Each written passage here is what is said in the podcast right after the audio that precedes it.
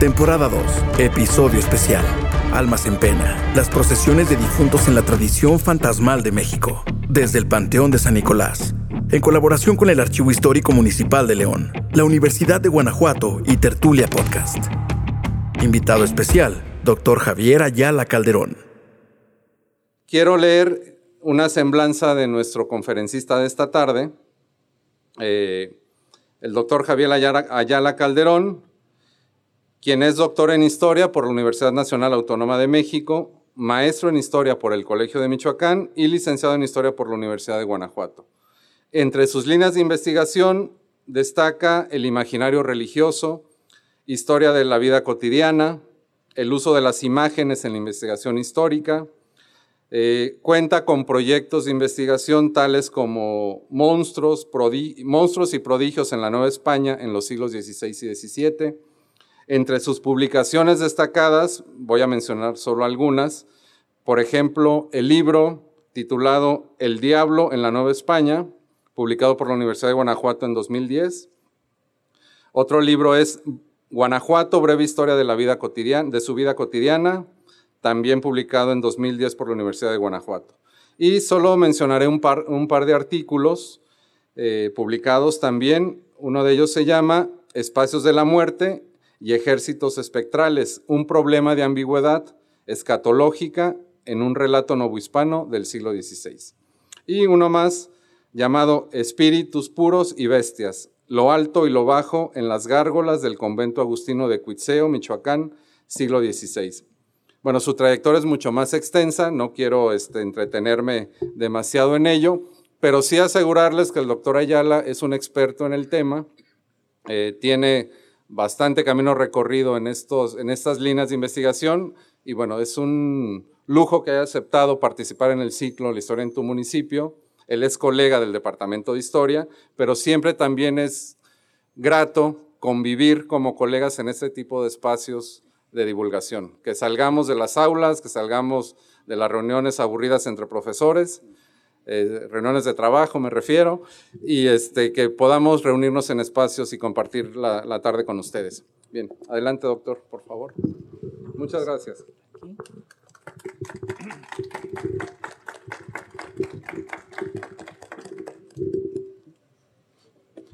Bien, pues muchas gracias a los organizadores del evento siempre es muy satisfactorio tener la posibilidad de comunicarse con, la gente. Normalmente nos relacionamos, como dice el doctor Armando Preciado, con la gente que forma parte de la academia y con ellos compartimos las investigaciones que realizamos, pero siempre nos falta la otra parte, la parte de la gente que conocemos en la calle, con la que nos topamos diariamente, pero con la que no tenemos usualmente relación. Así que siempre es eh, valioso para nosotros lograr que las personas se interesen en los temas que cada uno de nosotros trabaja. No siempre es fácil porque a veces los temas son pueden llegar a ser desde un poco extraños hasta demasiado específicos y eso dificulta la comunicación. Pero un tema como este, que es el de los fantasmas, eh, tenemos más facilidades para ello porque todos nosotros sabemos qué son los fantasmas.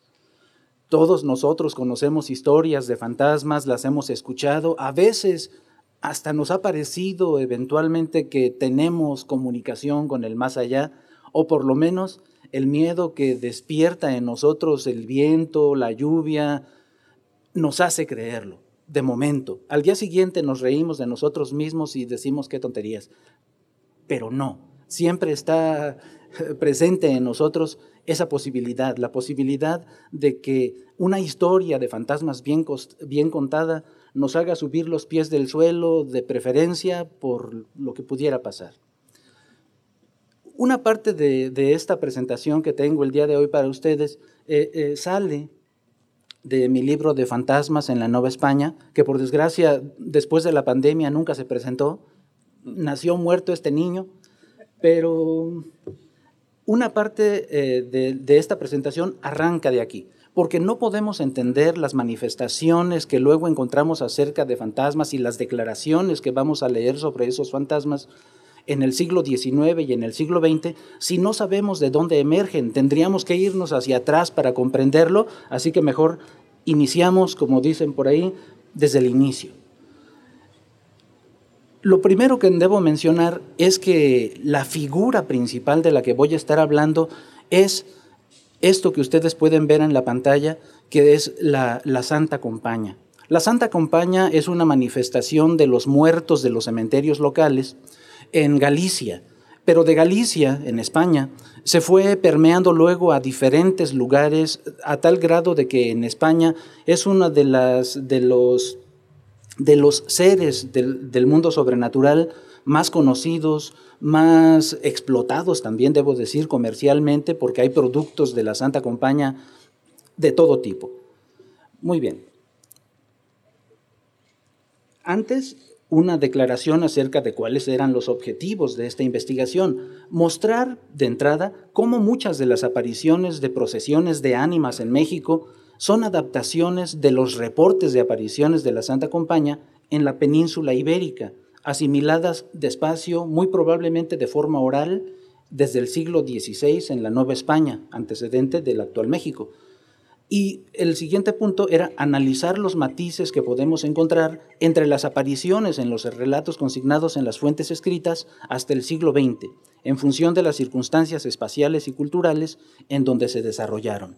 Esto porque como todas las tradiciones, las de los fantasmas no permanecen estáticas, sino que dependiendo de la época y el lugar del que estemos hablando, vamos a encontrar variaciones. Las vamos a ir encontrando dependiendo de los sitios en donde se manifiesten o donde se diga que se manifiesten y los tiempos en donde esto ocurra. Primero, entender que los fantasmas, tal y como los entendemos nosotros en nuestra vida cotidiana, son tan antiguos como la historia del hombre prácticamente, pero la forma exacta en la que los conocemos viene al menos desde Grecia, en donde existían tres teorías acerca de por qué los difuntos se manifestaban ante los vivos. Una de ellas, una de estas teorías, era que cuando una persona carecía de la sepultura correcta, en función de sus expectativas, por supuesto, el difunto tendía a manifestarse hasta que se le cumpliera con los requerimientos que, él eh, creía necesitar. De hecho, tenemos aquí una, pequeña imagen, eh, una imagen que dice, tras degollar dos carneros, Odiseo atestigua la aparición del espectro de Elpenor. Elpenor es un personaje de la Odisea, que murió en una isla y Odiseo tuvo que viajar a una isla diferente. Y en aquella isla nueva se le apareció el fantasma de este personaje exigiéndole que, que regresara a la primera isla para que le diera la sepultura adecuada. Y la forma de, hacer que los fantasmas se manifestara era degollando corderos para que los difuntos acudieran a beber su sangre. Del otro lado tenemos la figura del barquero Caronte, porque en aquella época se pensaba que las almas tenían que pasar al más allá por medio de este vehículo y vemos pequeños espíritus negros con alas que revolotean alrededor de ellos. La figura principal de, del dios em, Hermes lleva de la mano a una difunta. Pero eso es porque es una mujer principal que se quiere representar con todas las características de la mujer viva, mientras que esos pequeños espíritus negros que aparecen ahí son difuntos mm, sin identificar. Durante la Edad Media, y, para entroncar todo lo anterior, ah, perdón, se me olvidaba que hay otras teorías, por supuesto. Está la teoría de la, de, y, me regreso porque es muy importante para el tema, la segunda teoría nos dice que hay sentimientos que atan a las personas a sus deudos que quedan en este mundo o a los espacios en donde se movían y por lo tanto sus espíritus no quieren irse del plano en donde a ellos les gustaba o, por, el, por el cual se sienten atraídos. Y la tercera teoría es la del permiso y la fuga, que nos dice que ya estando en el más allá, de alguna manera, a través de algún mecanismo, tienen la posibilidad de regresar sobre la Tierra en determinadas épocas del año. Como ustedes pueden darse cuenta, Estos tres tipos de, teorías siguen existiendo hasta el día de hoy en los relatos de fantasmas. Ya se trate de, de difuntos familiares que están apegados a las personas y por lo tanto se manifiestan delante de ellos, o son personas que están enterradas en un sitio y por lo tanto se manifiestan en torno a ese lugar, o bien son personas que han fallecido ya desde hace mucho tiempo, pero que en ciertas épocas del año se aparecen nuevamente sobre la tierra.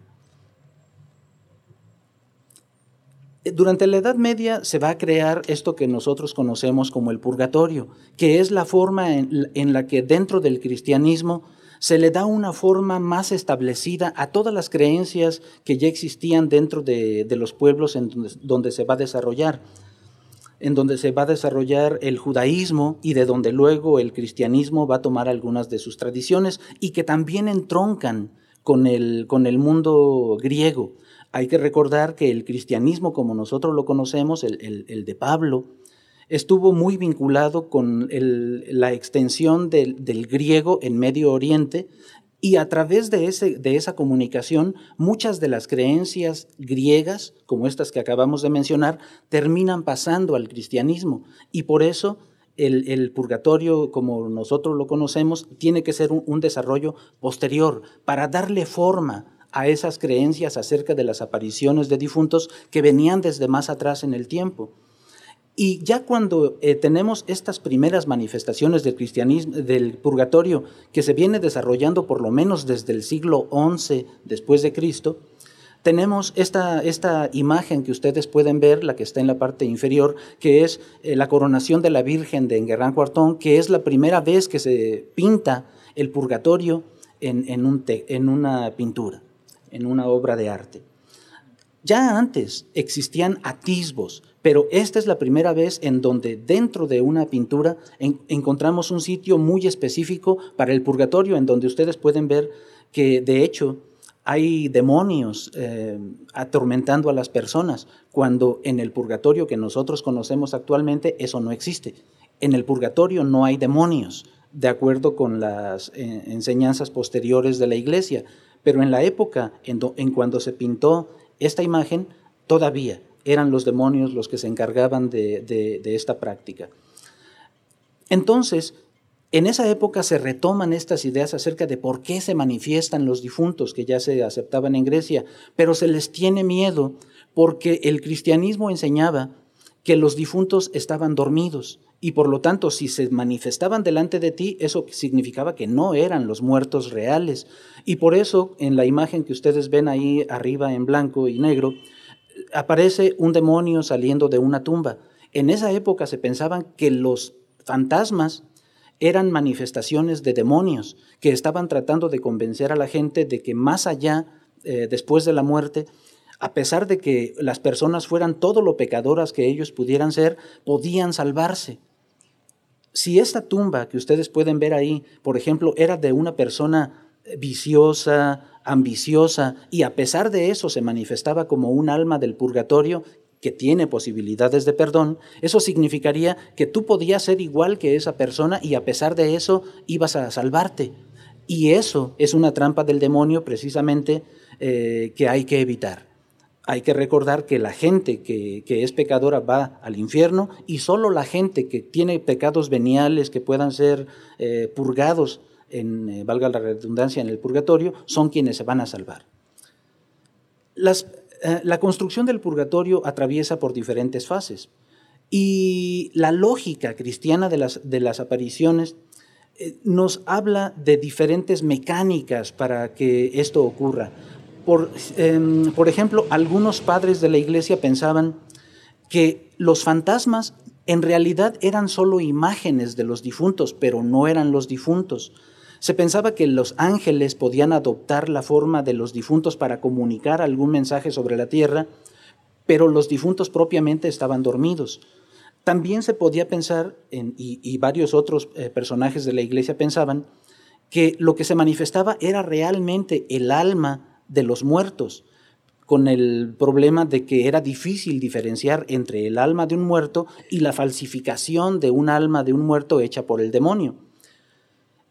Y como generalidades, tenía que había múltiples maneras de, en las que se podía representar a los difuntos en esa época, y vamos a, la Santa Compaña, Dos de las formas más tradicionales de representar a los difuntos son como personas de carne y hueso, como pueden ver en la imagen inferior, en donde vemos a un monje que se presenta delante de dos de sus compañeros de monasterio, como si fuera una persona viva, esa es una de las formas típicas en las que durante la Edad Media se pensaba que los difuntos podían manifestarse. No los distinguías de una persona viva hasta que después te enterabas que ya había fallecido, por ejemplo.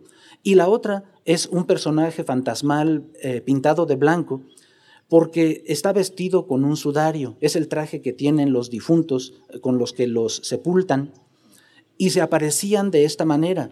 Y es a partir de estas representaciones de los cadáveres con sudarios blancos, que luego vamos a tener las imágenes que conocemos de los fantasmas como sábanas con ojos. Esa es la forma en la que al final terminó llegando hasta nosotros. Finalmente, el sudario es una especie de sábana. Estas dos maneras de representar a los difuntos son típicas las vamos a encontrar por todos lados y vamos a encontrar muchas otras, pero son más raras. Eh, tenemos que bucear mucho en los textos de las épocas para distinguirlos. Estos, digamos, son los más clásicos. Ahora, la Santa Compaña es un grupo de ánimas que proceden del cementerio local de cada ciudad no es una sola santa compañía para todos los cementerios, sino que son los muertos de cada cementerio. Y de hecho la imagen que ustedes pueden ver en este momento es una pintura de Christian de König, en donde es una tentación de San Antonio, pero en el fondo vemos una imagen en donde vemos el desfile de los espíritus de ese cementerio que está allá atrás y que podemos ver la iglesia, porque se decía que de noche salían de ese cementerio, circulaban por los caminos vecinales alrededor de los pueblos o incluso al interior de los pueblos y llevaban un féretro por delante. Y, las personas que tenían la desgracia de encontrarse con esta comitiva de aparecidos, si veían adentro del, ataúd y se veían ellos mismos ahí acostados, es que esto era un anuncio de su cercana muerte, que generalmente acontecía dentro de una semana, 15 días, un mes, dependiendo de la tradición local que, estemos atestiguando. Y hasta adelante de esta comitiva solía ir una persona viva que se decía era la primera persona con la que se topaban esa noche y, le, cargaban una cruz o un caldero que iba él eh, sosteniendo al frente. Y si tenías la desgracia de toparte con esta comitiva y esa persona viva que iba adelante lograba entregarte la cruz, era tu turno. Era tu turno de encabezar la, la marcha de ese día y seguramente eso no iba a tener buenas consecuencias. La compañía es, tiene multitud de representaciones en España. Esto que ustedes ven en la parte superior, por ejemplo, es la pared de una casa. Ahí borraron con Photoshop la puerta, está a la mitad de, la representación y es una imagen popular que, que, circula por internet en todos lados. La parte de abajo es, una pintura menos conocida, pero donde vemos, en, la pintura de arriba, de pared, vemos eh, a una persona que lleva la cruz delante. Y en la parte inferior vemos a alguien que lleva un caldero, que también era algo típico de que podía sustituir a la cruz en algunas ocasiones, pero siempre atrás iba la comitiva de los muertos, ya sea que cargaran faroles, en la imagen de abajo podemos ver que llevan faroles colgando de sus manos, y, o, o como en la imagen de arriba, donde lo que llevan son velas, antorchas o incluso uno de sus dedos ardiendo. También hay representaciones acerca de eso. Es tan popular que aparece en cartones, en caricaturas, en noticias. Por ejemplo, esta es una noticia cuando a principios de los años 2000, algunos de los corría el rumor de que algunos de los pueblos de Galicia iban a ser vendidos a extranjeros, porque la gente estaba abandonando esos pueblos para irse a vivir a las ciudades. Y por eso aquí aparece una mujer gritando que la, eh, la Santa Compañía se la quería llevar, y ellos lo único que quieren es aprender lenguas, es un instituto de lenguas este, y le, y le dicen, no, eh, tranquila, lo único que queremos es aprender lenguas extranjeras, porque dicen que se van a vender nuestras aldeas a gente del exterior, ¿no? Y si uno se encuentra a la Santa Compañía, ¿qué debe hacer? ¿Cómo se libra uno de, de su influencia? Se decía que había que abrir los brazos en cruz y responder, cruz ya tengo, cuando el vivo que encabezara la procesión intentara pasártela. Eh, llevar los brazos cruzados cuando te, toparas con ellos para evitar que te pasaran la cruz. llevar las manos ocupadas para que eh, te impidiera hacerlo. Subir a los peldaños de un crucero. Eh, dibujar un círculo en el suelo, uno de esos círculos mágicos de los magos y meterse adentro para que no pudieran alcanzarte, tumbarte en el suelo boca abajo para que pasaran sobre ti o simplemente correr. Era otra posibilidad. Hay muchos productos que se elaboran a partir de la figura de la Santa Compañía. Eh, discos de, rock, de heavy metal, de música tradicional, eh, libros, multitud de libros, tazas. Y las personas eh, más expertas en, el manejo de la idea de la, Santa Compañía eh, son, por ejemplo, Carolina Michelis, Marcelino Menéndez Pelayo y Carmelo Lisonto Lozana, todos ellos autores que se han dedicado a esta figura, se dedicaron a esta figura durante años, pero curiosamente encontrándoles antecedentes distintos. Por ejemplo, Carolina Michelis decía que eh, el origen de la Santa Compañía eran las mesnadas de Helekin, que eran los, los difuntos dentro del mundo eh, del norte de Europa, los difuntos que habían muerto en batalla y que en ciertas noches del año cabalgaban por los aires recogiendo a los muertos. Marcelino Menéndez Pelayos pensaba que tenían orígenes célticos y también hay un posible origen cristiano que encontramos en la, en la, en la Biblia en latín, en donde al diablo se le llama el hostis antiquus, el enemigo antiguo. Y hay quien piensa que esta antigua, que es otro nombre que se le da a la Santa Compañía, tiene que ver con este hostis antiquus. Y que por lo tanto, cuando durante la Edad Media se hablaba de estas eh, de estos grupos de espectros, lo que se estaba diciendo era que era una manifestación del diablo y que por lo tanto había que tener cuidado con él. Son de las diferentes maneras en las que se ha entendido a la Santa Compañía. Ahora, es un grupo psicopompo porque acompaña a los difuntos. Dentro de las tradiciones de la Santa Compañía, como las conocemos, se trata de un grupo que sale del cementerio, recorre las calles o los caminos y su misión es avisarle a la gente quién va a morir próximamente y, se va a convertir en parte de, ese mismo grupo. Un grupo, eh, psicopompo quiere decir simplemente que es un acompañante de almas. La Santa Compañía tiene como objetivo avisar que va a haber próximamente un difunto y recoger su alma cuando eso ocurra. Y por eso cuando llegaban ellos a la, a la casa de la persona que iba a morir, aventaban piedras sobre el tejado para que la gente que viviera en esa casa estuviera sobre aviso de que ahí iba a haber un deceso. Existen diferentes mecanismos, por supuesto, este es uno de los más comunes. Dentro de la Nueva España sabemos que hay presencia de esta idea de la Santa Compañía, aunque en un principio no se le llame de esa manera explícitamente, porque debemos recordar que en el siglo XVI quienes eh, evangelizaron em, estas tierras fueron eh, miembros de la Orden de San Francisco, de San Agustín y otros grupos religiosos. Y al menos dentro de la Orden de San, Francisco, en un primer momento les interesaba poco difundir la idea del purgatorio. Fray Juan de Zumárraga, como obispo, ordenaba Em, que a los indios se les enseñara lo más básico de, las creencias del cristianismo. Y lo más básico de esas creencias son que hay un cielo y un infierno. Y que con eso tenían los indios, para que no les dieras opciones intermedias en donde pudieran ser más o menos buenos, sino que tuvieran que ser buenos para que todos se fueran al cielo y dejar las enseñanzas eh, más discutibles como la del purgatorio para después o de plano no contarlas. Pero de todas maneras los frailes terminaban enseñando este tipo de cosas a los indios precisamente para disuadirlos de cometer malas acciones. Y por eso en los libros de aquella época del siglo XVI, del siglo XVII, tenemos varios testimonios acerca de cómo lo manifestaban ellos. No literalmente como Santa Compaña, aunque hay algún par de textos en donde sí se les llama de forma similar, pero sí tenemos frailes que acompañaban a los indios, eh, frailes fantasmas, por decirlo así, que acompañaban a los indios moribundos. Por ejemplo, aquí tenemos tres casos, dos de Mendieta, dos de Jerónimo de Mendieta, que escribió ese libro que ustedes pueden ver, que se llama La historia eclesiástica indiana. Y ahí él nos cuenta cómo, por ejemplo, a una india principal que estaba casada con un español en, en el pueblo de Tepeaca, y que estaba en ese entonces eh, eh, em, adoctrinado por el guardián Diego de Olarte, tuvo una comulgación con frailes difuntos.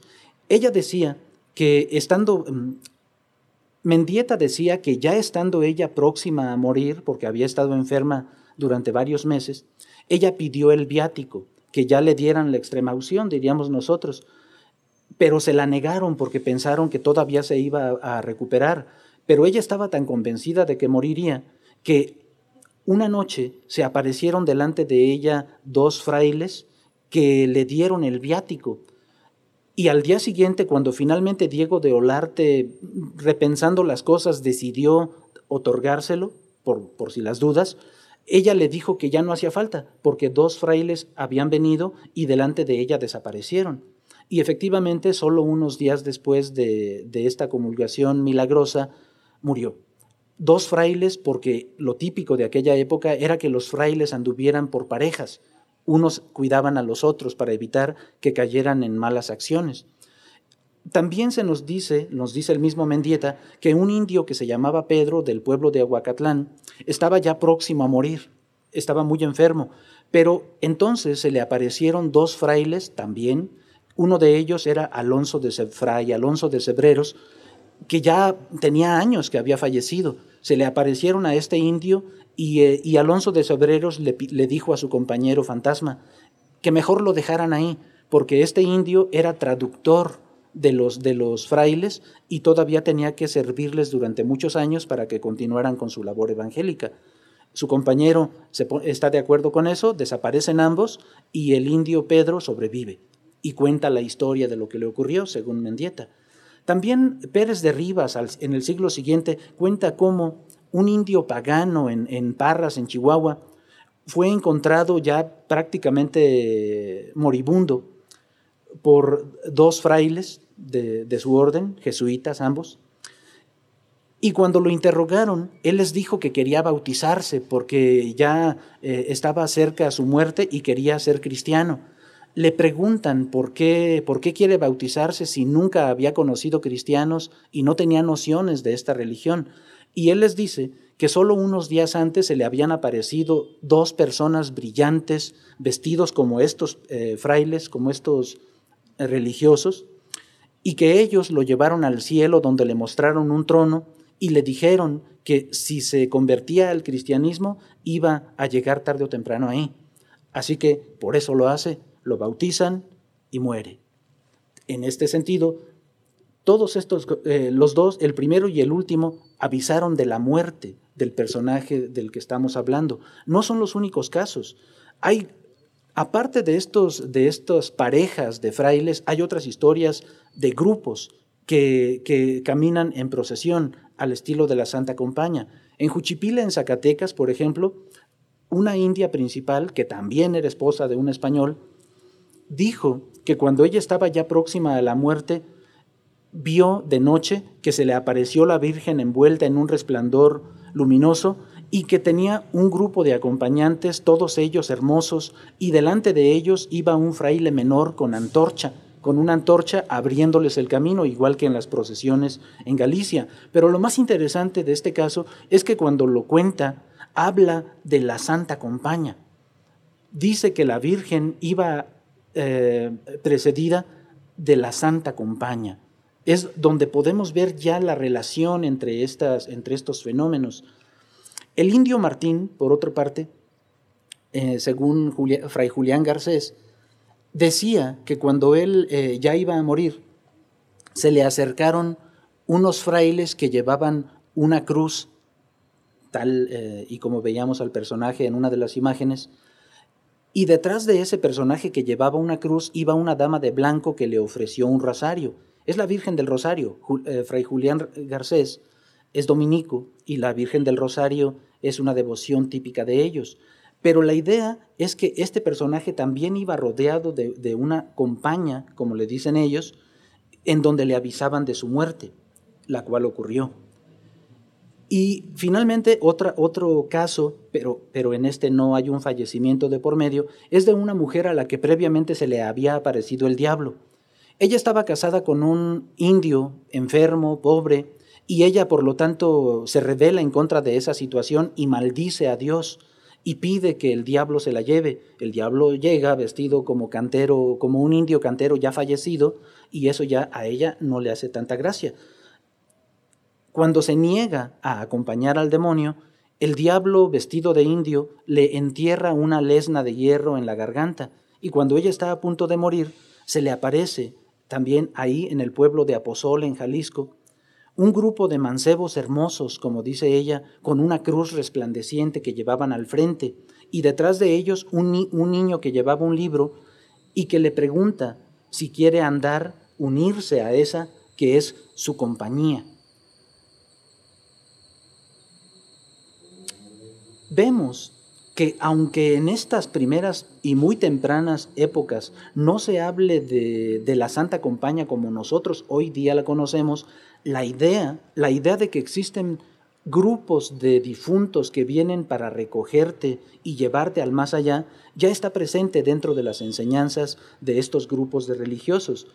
Al final solo fue cuestión de tiempo, porque esto se va a seguir desarrollando y de, eso se trata precisamente la presentación, de cómo esto fue cambiando y se convirtió en, lo que hace un momento hablaba acerca de las creencias en la compañía. Una vez que la, que la Nueva España termina en el siglo XIX con la, con la liberación del país, aparecen nuevas historias que ya no son contadas por religiosos, sino que ahora quien las aborda van a ser los intelectuales del siglo XIX, sobre todo aquellos intelectuales que no, no veían en el pasado del país, en el pasado de México, orígenes eh, indígenas, sino que más bien estaban pensando, como mm, mucha gente y por, con argumentos por demás razonables, que el país que conocemos como México tiene su origen no en el mundo prehispánico, sino en la conquista, y por lo tanto tratan de recuperar esas historias de la, de la época virreinal, que son las que conocemos como leyendas de la colonia. Es en el siglo XIX cuando se empiezan a elaborar estas leyendas y dos de los, eh, de los personajes más importantes que nos hablan de ellas son eh, Luis González Obregón y sobre todo Artemio de Valle Arispe para este tema en particular. Es ese personaje que vemos en la imagen. Artemio de Valle Arispe se especializó en contar leyendas de la colonia que ya Luis González Obregón había tratado, pero él les da una forma distinta y escribe muchas más. Una de ellas nos habla acerca de Gonzalo Venegas de Quesada, que era considerado un galán perdedor de doncellas. Este personaje se la pasaba en las calles, era huérfano, se la pasaba en las calles buscando mujeres con la cual establecer relaciones pasajeras. Se dice que una noche él encontró en las calles de la Ciudad de México a una mujer vestida de blanco y con un lienzo negro cubriéndole el rostro, y que la fue siguiendo por las diferentes calles del centro de la ciudad, y cada vez que creía que la perdía de vista, ella se detenía para eh, lograr que él continuara siguiéndola y que cuando llegaron a una casa en particular, ella entró y dejó la puerta abierta para que él entrara detrás de ella. Él pensó, por supuesto, que era una aventura que ya estaba lograda. Pero lo que encontró cuando, cuando llegó al interior de esta casa es que había un ataúd en el suelo y en cada una de las esquinas del ataúd estaba una vela encendida, un cirio, y encontró a su abuelo, a su papá y a su mamá rezando delante de la tumba, delante del ataúd, perdón. Y cuando se asoma al ataúd se da cuenta de que quien está ahí acostado es el mismo. Se identifica en aquel personaje de eh, barba rubia y cabellera ensortijada, como dice la historia, Y por supuesto, como suele ocurrir en estas historias en donde se involucran las apariciones de seres que te anuncian tu próxima muerte, al día siguiente lo encontraron muerto a las afueras de un convento.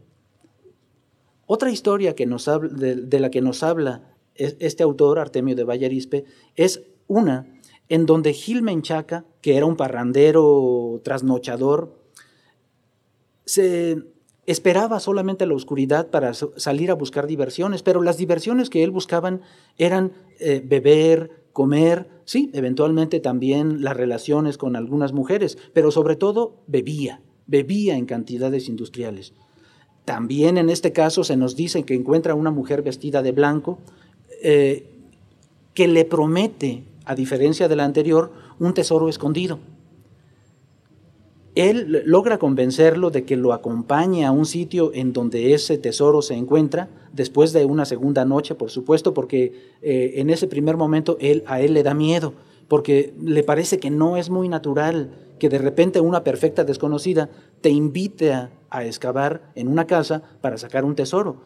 Pero sucesivamente logra convencerlo y cuando lo hace, se encuentra en esa casa un bulto negro, dice él, que estaba inmóvil en el centro de una habitación.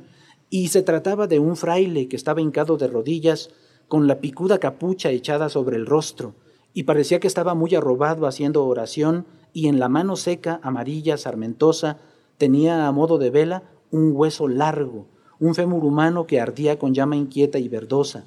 Es otra vez la idea del fraile, de un hueso que arde, porque la, eh, Santa Compañía a veces en lugar de velas, de antorchas, lo que lleva son huesos humanos que se van quemando, y también, para no variar, al día siguiente encuentran el cadáver de Gil Menchaca tirado en un baldío que previamente había sido un convento de, la Orden del Carmen. Otra vez fue el vaticinio de su muerte. Pero estas historias acerca de la compañía o de figuras que son de tipo psicopompo y que acompañan a los difuntos, no se quedan nada más en las historias que nos narran los, los, intelectuales del siglo XIX, sino que también en el siglo XX encontramos más relatos y son particularmente interesantes cuando aparecen en, en las narraciones que hacen las personas que viven en pueblos de indios. Porque en ellos encontramos ya una síntesis, una, una relación entre las creencias más antiguas de los indios y estas traídas por los europeos desde, desde sus tierras.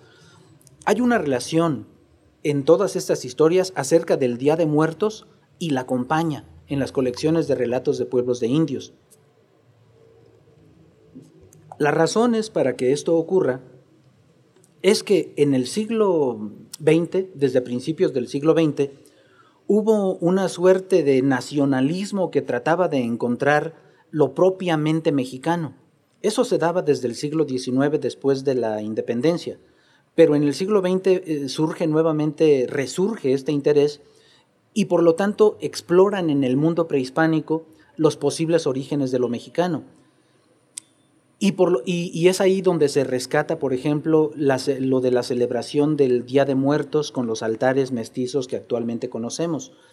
Pero también otro motivo de que a partir de, de principios del siglo 20, aparte del nacionalismo y el indigenismo, haya una difusión cada vez mayor de las historias de la Santa Compañía, es porque los medios de comunicación lo han permitido. Tenemos la radio, tenemos la televisión, el cine, y prácticamente en todos los medios ha aparecido la Santa Compañía de una o de otra manera. Y en los periódicos, por ejemplo, de tal forma que las historias acerca de sus apariciones son cada vez más frecuentes, pero eso es porque los medios lo facilitan. Una de estas leyendas recogida en Veracruz, por ejemplo, que cuenta una persona de un pueblo de indios en Veracruz, es la de la, joven Lolita. Lolita era la hija de un señor que trabajaba en una hacienda. Esta niña, se dice, ya adolescente, eh, cuando era más niña había salvado de un toro a los, a los hijos del dueño de la hacienda. Y como premio, él le permitió vivir en la, en la hacienda como, como sirvienta.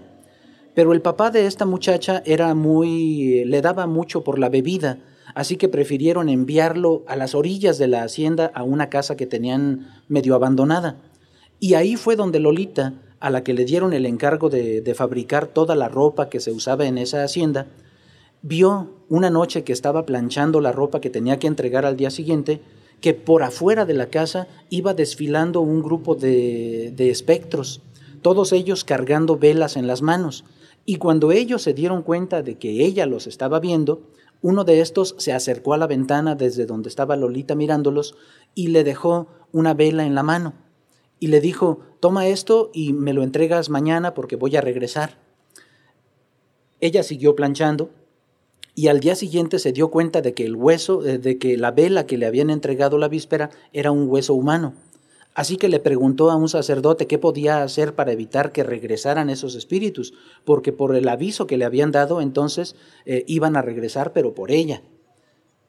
Y el sacerdote, curiosamente, en un relato así de pagano, le dice que cuando regresen esa noche, ella tiene que tener un niño menor de seis años de edad, porque, perdón, menor de seis meses, porque son los ángeles, dice, que manda Dios para proteger a, los vivos.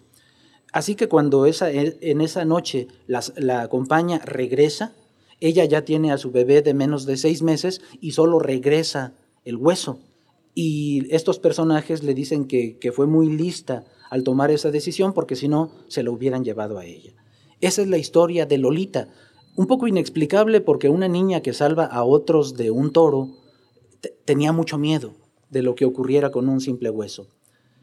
Otra historia es la que en el pueblo de Topilejo se nos cuenta que ocurrían las noches del 26 de octubre para amanecer el 27.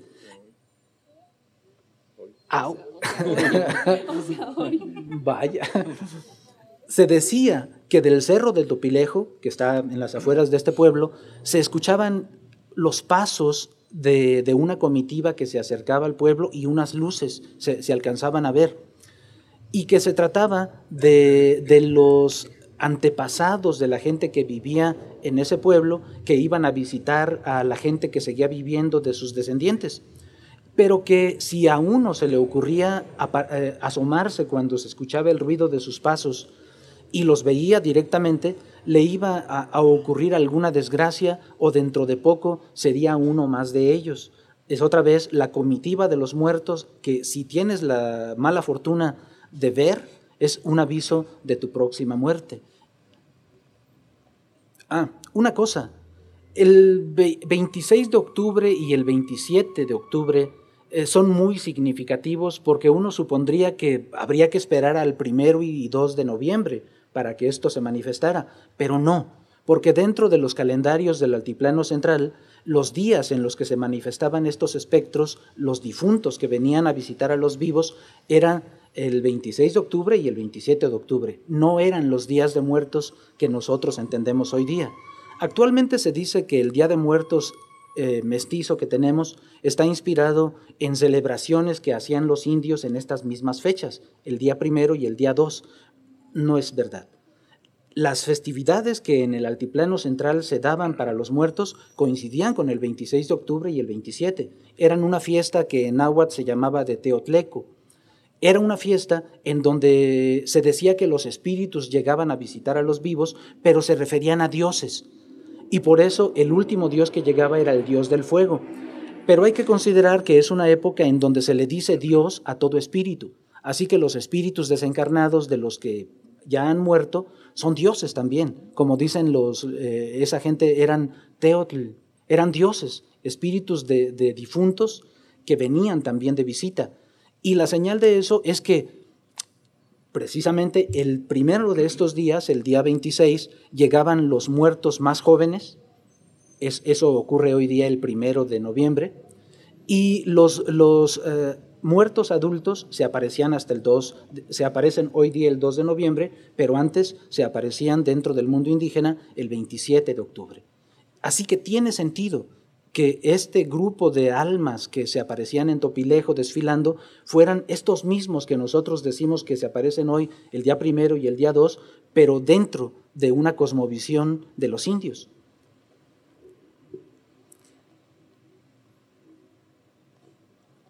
También, para obviar una diapositiva, tenemos em, que dentro del el México actual en el que nosotros estamos viviendo, los elementos religiosos han pasado a segundo término cuando hablamos de, estos fenómenos como la Santa Compañía, estos grupos psicopompos que vienen para acompañar a la gente que está próxima a aparecer.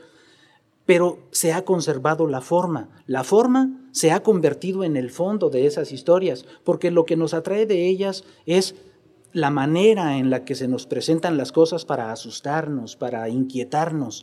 Y hay muchas historias que nos hablan acerca de apariciones de estos grupos de frailes. En Guanajuato, sin ir más lejos, se dice que se aparecen estos frailes, esta comitiva, en la calle subterránea, la calle Miguel Hidalgo. Solo que a veces algunos narradores dicen que son dos frailes, a veces son más, en, el libro de donde yo tomé esta imagen que ustedes ven que es una pintura de Manuel Leal, se habla de la aparición de dos personajes, pero la imagen, como ustedes pueden darse cuenta, nos representa más, más personajes.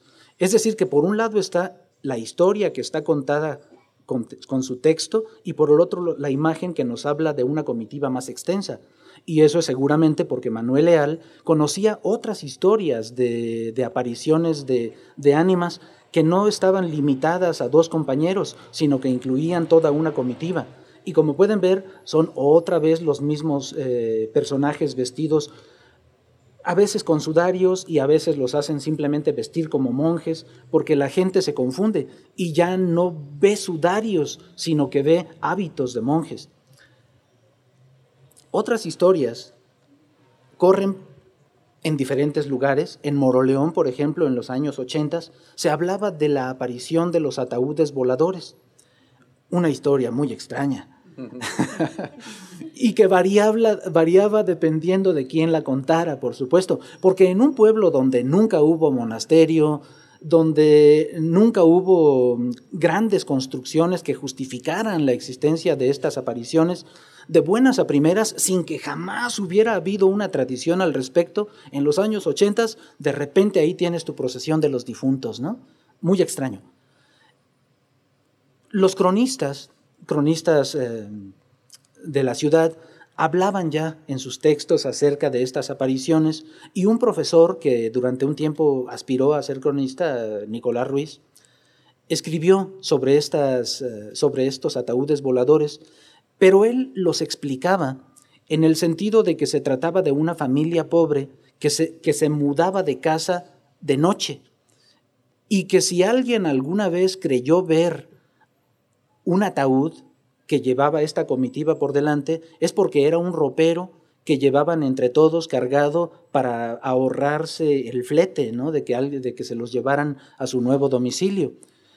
Y si pasaban frente al, cementerio local, que es donde se llegaba a ver esta aparición, es porque pues era la ruta para llegar de su casa antigua a la casa nueva. No convence, francamente. La gente siguió creyendo durante años que había una comitiva de espíritus que, llevaban un ataúd al frente y que frecuentemente se asomaba alguien del interior de ese ataúd, por supuesto el difunto de esa, de esa noche. Insisto, no convence. La gente sigue creyendo que en los años 80, por lo menos, hubo una comitiva de difuntos que aparecía en los alrededores del cementerio municipal. Conclusiones de todo esto. Aparte de la conservación, las tradiciones orales de los pueblos tienen como una de sus eh, principales características la variación, lo que les decía al inicio de que no se pueden quedar como están, sino que tienen que ir adaptándose a los tiempos, a los nuevos tiempos que corren y en el camino van adoptando nuevas formas, nuevos elementos, eh, características distintas, matices, ya sea para adaptarse a ese nuevo entorno o para colonizar comunidades contemporáneas con características que ahora ya son diferentes a las de origen. Y cuando no pueden hacer eso, simplemente desaparecen. La Santa Compañía, como hemos podido darnos cuenta, se ha podido adaptar de un discurso completamente religioso a uno totalmente laico en donde lo que se busca es prácticamente la diversión a la hora de contar estas historias. se fue adaptando a, los diferentes ambientes en donde se contaron estas historias, ambientes que lo propiciaban, es decir, aquellos lugares en donde sí había monasterios, conventos, grandes iglesias y donde sí tenía sentido la aparición de una comitiva de monjes. Pero otros, como Moroleón, en donde eso nunca existió, también, a pesar de, no tener esas condiciones espaciales adecuadas, tuvo su Santa Compañía. En, ambientes indios, en, en ambientes criollos, en ambientes mestizos, laicos, religiosos, a todos los ambientes se adaptó la Santa Compañía, con matices distintos dependiendo de cada uno de ellos, pero siempre haciendo acto de presencia. Y esto ocurre, es el último punto que tengo aquí, porque este tipo de historias están compuestos de algo que se conoce como mitemas, que son estos elementos mínimos que forman las historias, esto que nosotros llamamos también mitos. Los mitos están compuestos de diferentes elementos pequeños que pueden cambiar, modificarse, suprimirse, y aún así la historia se puede seguir contando de maneras distintas quizás, pero sobrevive si las condiciones eh, que se presentan son favorables para ella. Y por mi parte, eso sería todo. Muchas gracias.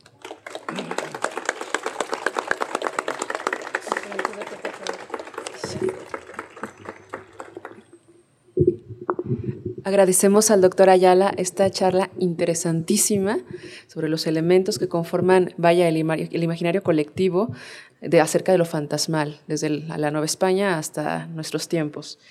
Bueno, es momento de aperturar un espacio de preguntas y respuestas. Si alguno de ustedes del público quisiera hacer alguna pregunta a nuestro ponente, adelante, por favor.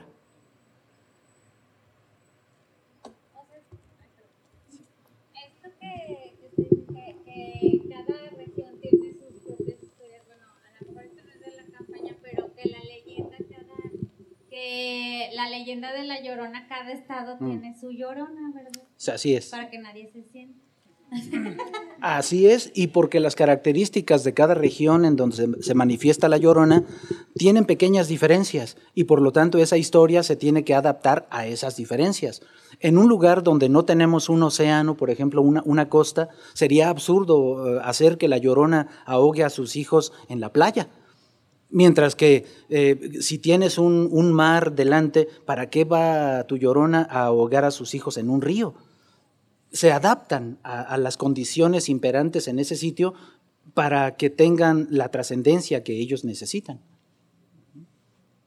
Por cierto, la llorona eh, existe en toda Latinoamérica con diferentes nombres, pero eh, entre México, por lo, por lo, menos entre México y todo Centroamérica, con diferentes nombres, pero es siempre la misma historia. La que no se casó. La que no se casó. También tiene diferentes explicaciones. A veces es india, a veces es eh, criolla, europea. Todo depende de la sociedad en donde aparezca la historia.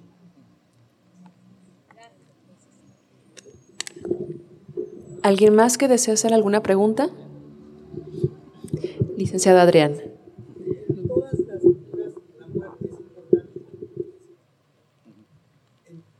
todas las culturas la muerte es importante.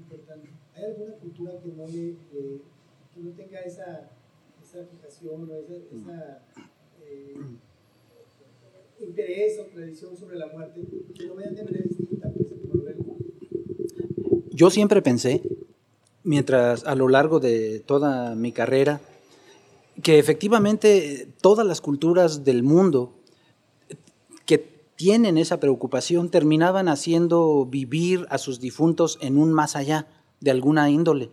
Pero luego me enteré, por desgracia no recuerdo el nombre de, la cultura, que en Baja California hay un grupo humano que no cree que exista una vida eh, en el más allá, en algún tipo de más allá, sino que lo que ellos hacen es que conservan los cadáveres de, sus eh, antepasados en, en, grutas, los conservan en, en, aperturas entre las piedras y cada cierto tiempo les dan mantenimiento para seguir conservándolos ahí.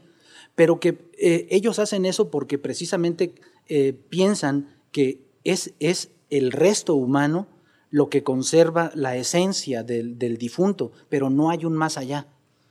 Que, eh, que, en todo caso, si están depositados en esos huesos, mm, lo cual no lo manejan ellos así, sino que más bien hablan de, mantener vivo el recuerdo de aquellas personas a través de sus restos, pero no porque esos restos sean entidades sensibles, conscientes, son solo difuntos. En ese sentido, y yo también pensaba que todos los pueblos del mundo tenían algún tipo de noción con respecto al más allá, en un, congreso hace alrededor de 10 años me dijeron que no, que por lo menos este pueblo en Baja California, Em, es diferente. Habría que comprobarlo, por supuesto.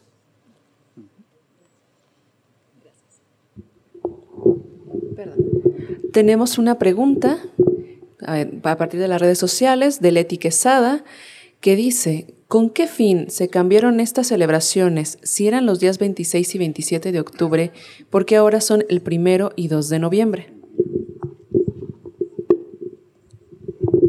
Sí, una pregunta importante se hizo para poder adaptarlas a las fechas en las que ya se celebraba el Día de Muertos dentro del cristianismo. Las fechas eh, son próximas entre sí porque coinciden con una época en la que se recogen las cosechas.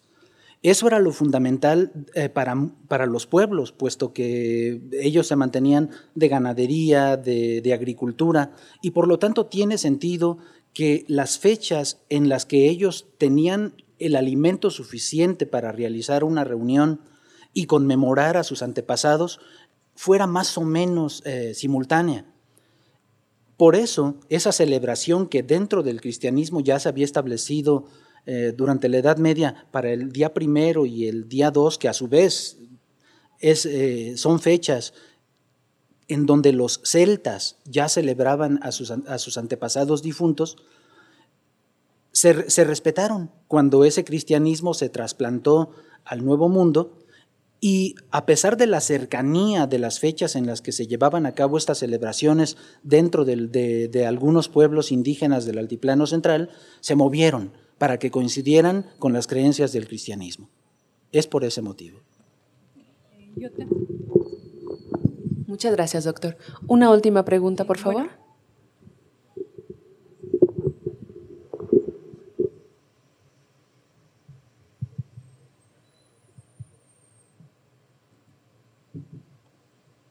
Bueno, yo tengo una pregunta para usted, doctor. ¿A usted alguna vez se le ha manifestado algún fantasma?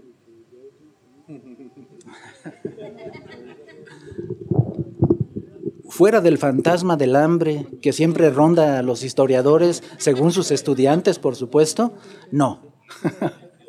en algún momento, y yo creo que le ocurre a todo el mundo, a menos que me digan que en Baja California no, llegamos a, a sentir ese miedito, por supuesto en una noche de lluvia con truenos, después de que te cuentan una historia impactante de apariciones, sí, tiendes a subir eh, las piernas a la silla para que no te vayan a jalar, pero no, así nunca me ha ocurrido.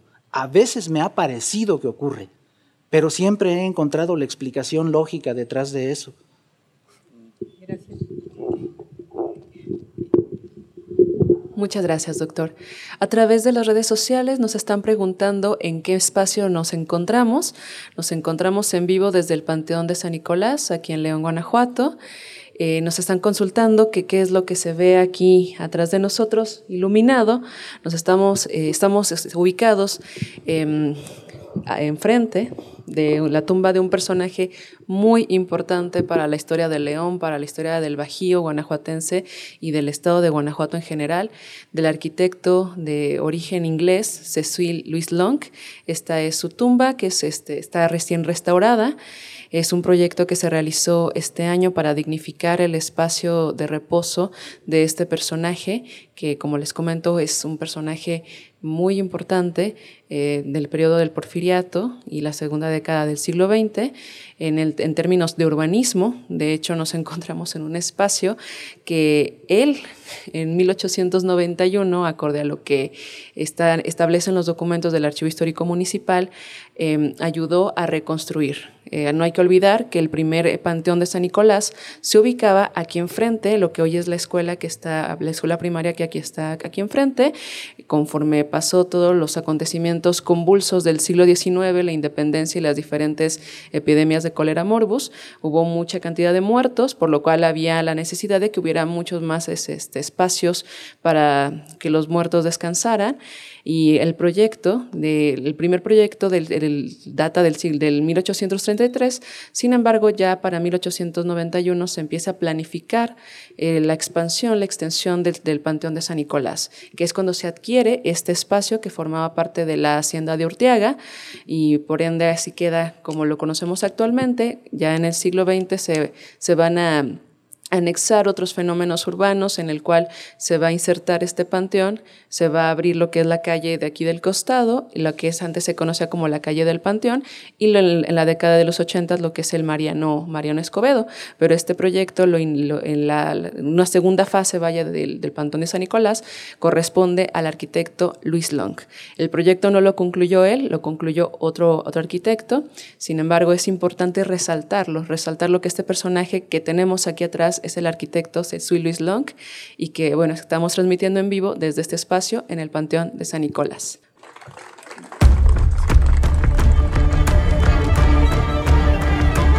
Este episodio fue una colaboración con el Archivo Histórico Municipal de León, la Universidad de Guanajuato y Tertulia Podcast. Todos los derechos reservados.